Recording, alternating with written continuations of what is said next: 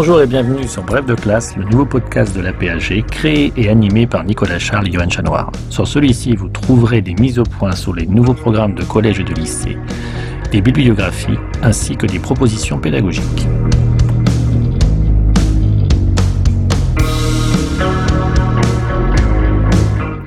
Dans la deuxième partie de Bref de classe, en histoire, retrouvez un document et un personnage présentés par notre intervenant qui seront directement réutilisables avec les élèves dans les classes.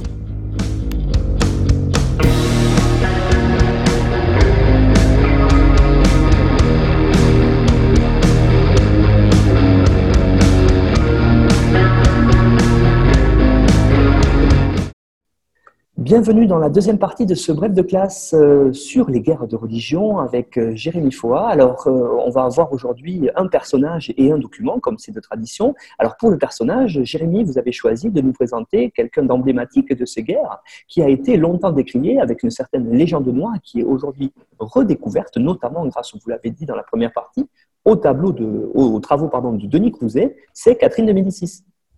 Oui, alors je vais tenter de vous présenter Catherine 2006 en 5 minutes. C'est mon euh, challenge, euh, effectivement, parce que c'est euh, une personne qui est vraiment très injustement décriée et encore aujourd'hui, malgré le travail des historiens, la légende noire persiste dans les films, dans les livres, dans l'imaginaire des Français. Alors, Catherine de Médicis, elle naît en 1519 à Florence, dans une grande famille de l'aristocratie. Sa mère est une Française, Madeleine de la tour euh, d'Auvergne, et son père, c'est euh, Laurent II de Médicis.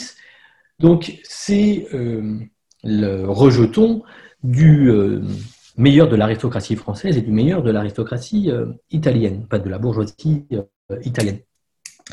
Très rapidement, quelques semaines après sa naissance, elle est orpheline et c'est ce qui va nouer son destin, puisque les grands vont vouloir se servir de ses ressources symboliques pour la marier car évidemment c'est important euh, les alliances qu'elle peut euh, représenter et de fil en aiguille, elle euh, finit par être donnée au deuxième fils de François Ier, Henri.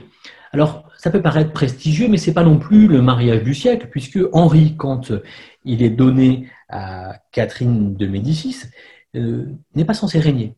Il faut savoir que François Ier avait un fils, François de France, qui est mort entre-temps, ce qui fait que c'est Henri qui devient euh, le roi de France, mais quand Catherine de Médicis euh, épouse Henri, le futur Henri II, en 1533, ils ne sont pas censés devenir des figures régnantes. Donc vous voyez tout ce que la mort va jouer comme rôle dans le destin de Catherine, Catherine de Médicis. La mort violente et rapide de ses parents à sa naissance, la mort de l'héritier de François Ier, qui tout ceci va conduire par hasard, si vous voulez, à la projeter euh, sur euh, le devant de euh, la Seine. Quand elle arrive en France, Catherine Médicis, elle est un petit peu perdue. Elle débarque à Marseille en 1533.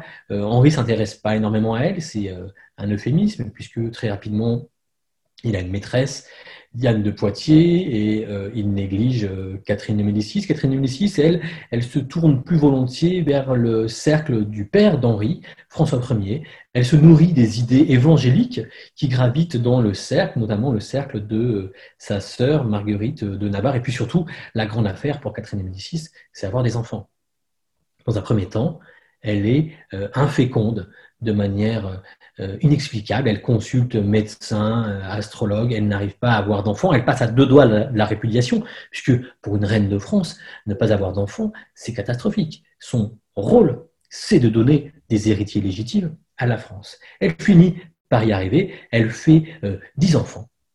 C'est formidable, dont des mâles elle reconquiert progressivement euh, sa place jusqu'à ce moment euh, tragique de 1559 où elle perd euh, son mari Henri II dans un tournoi. Là, elle prend la place politique qui jusqu'à présent ne lui était pas accordée puisque c'est elle qui va devoir présider le destin de la France au cœur des guerres de religion. C'est quand même pas rien et elle va s'atteler à bras le corps à sa tâche, puisque, je vous l'ai dit lors de euh, l'entretien, à partir de 1562, elle va euh, euh, faire une révolution, opérer une révolution qui est celle de la liberté de conscience et la liberté de culte accordée aux protestants. Janvier 1562, elle accorde l'édit de janvier aux protestants. C'est une révolution. Elle va rester sur cette ligne politique tout au long de sa vie. Donc Catherine de Médicis, à partir de 1562, est favorable à la paix, à la discussion avec les protestants. Comment, dans ce contexte, peut-on comprendre ce qui se passe dix ans après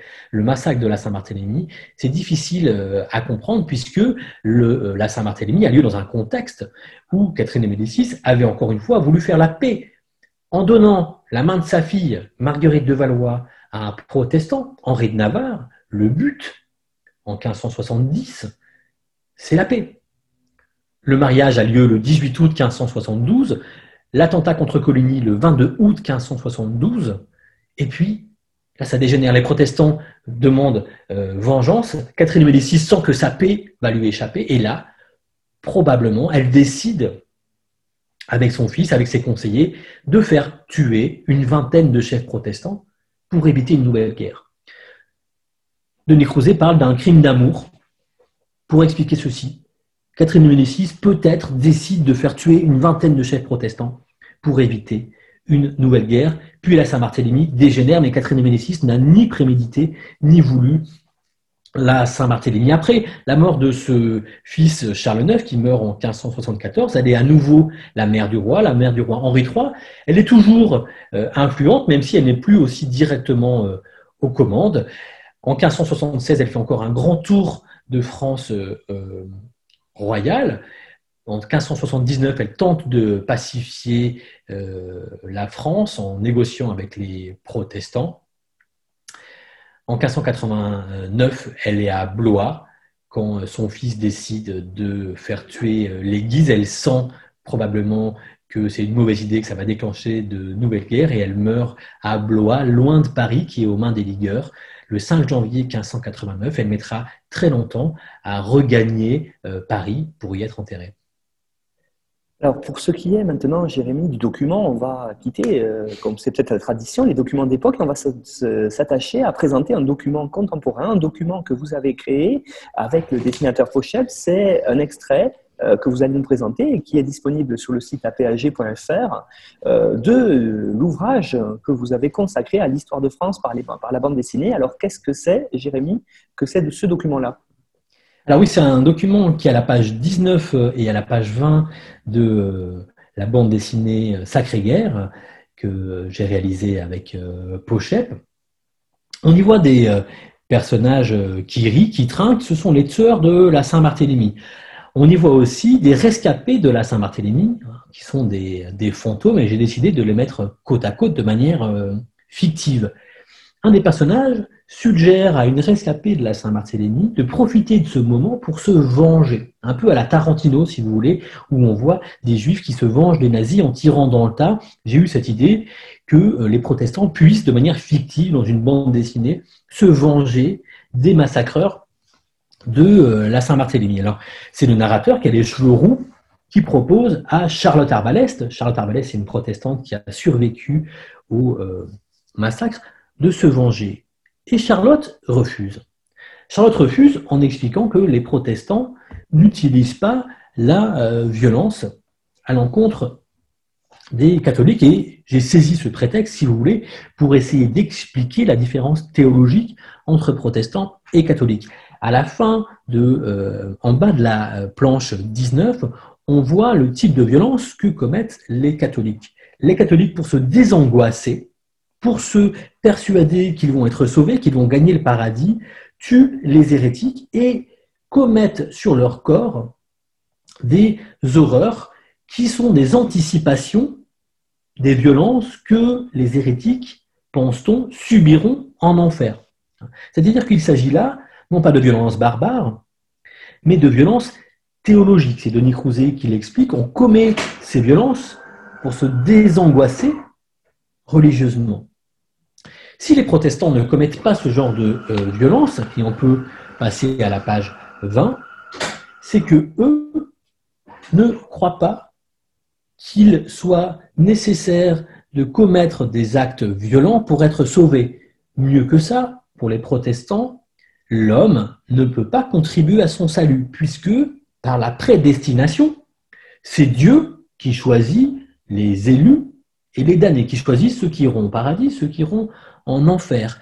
Le protestantisme est une religion de la foi, le catholicisme est une religion des œuvres. Aussi bien les protestants n'ont pas à commettre de violence pour être sauvés. Ils sont déjà sauvés ou ils sont déjà damnés. Vous voyez comment cette distinction théologique explique que les uns commettent des massacres et des massacres horribles, car ceci leur permet de penser que de la sorte ils vont se sauver, que de la sorte ils sont des guerriers de Dieu, que de la sorte ils anticipent les châtiments qui attendent les hérétiques en enfer. On leur coupe la langue, on leur arrache les yeux. De l'autre, les protestants, eux, qui sont désangoissés religieusement, puisqu'ils savent que Dieu soit les sauvera, soit les damnera, mais qu'ils ne peuvent rien faire, que l'homme n'est pas capable de participer à son propre euh, salut. D'un côté, une immense angoisse, c'est le catholicisme, une angoisse qu'on peut appeler eschatologique, puisqu'elle est liée à la question du salut, à la question du jugement dernier. De l'autre, des protestants qui ne commettent pas ce genre de violence, même si ça ne les empêche pas euh, de rentrer dans les guerres et de tuer des catholiques à l'occasion des guerres, et même à l'occasion euh, d'un massacre à Nîmes en 1567, mais c'est radicalement différent.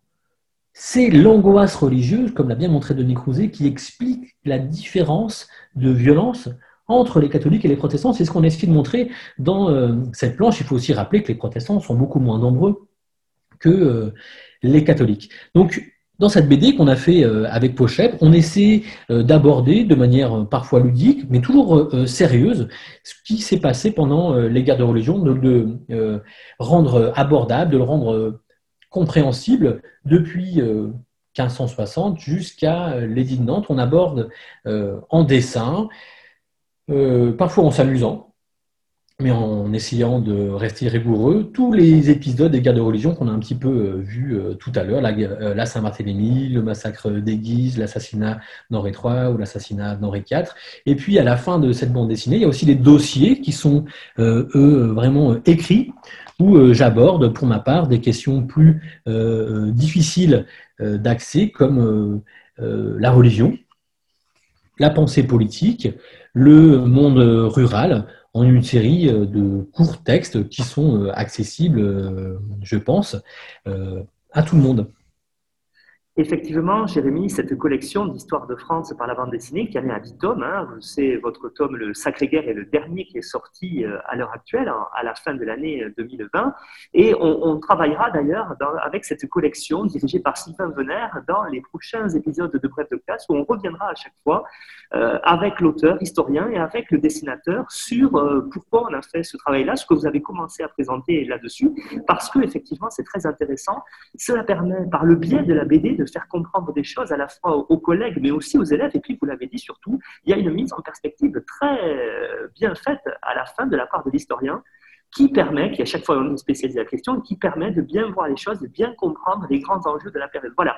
Donc, en tout cas, pour celles et ceux qui ne connaîtraient pas et qui voudraient voir, rendez-vous sur le site apag.fr. Vous verrez les, deux planches mises à disposition par euh, Jérémy pour euh, bien comprendre ce moment clé des guerres de religion qu'est le massacre de la Saint-Barthélemy. Jérémy, il ne me reste plus qu'à vous remercier et à vous dire à bientôt, j'espère. Au revoir. Merci à vous. Au revoir.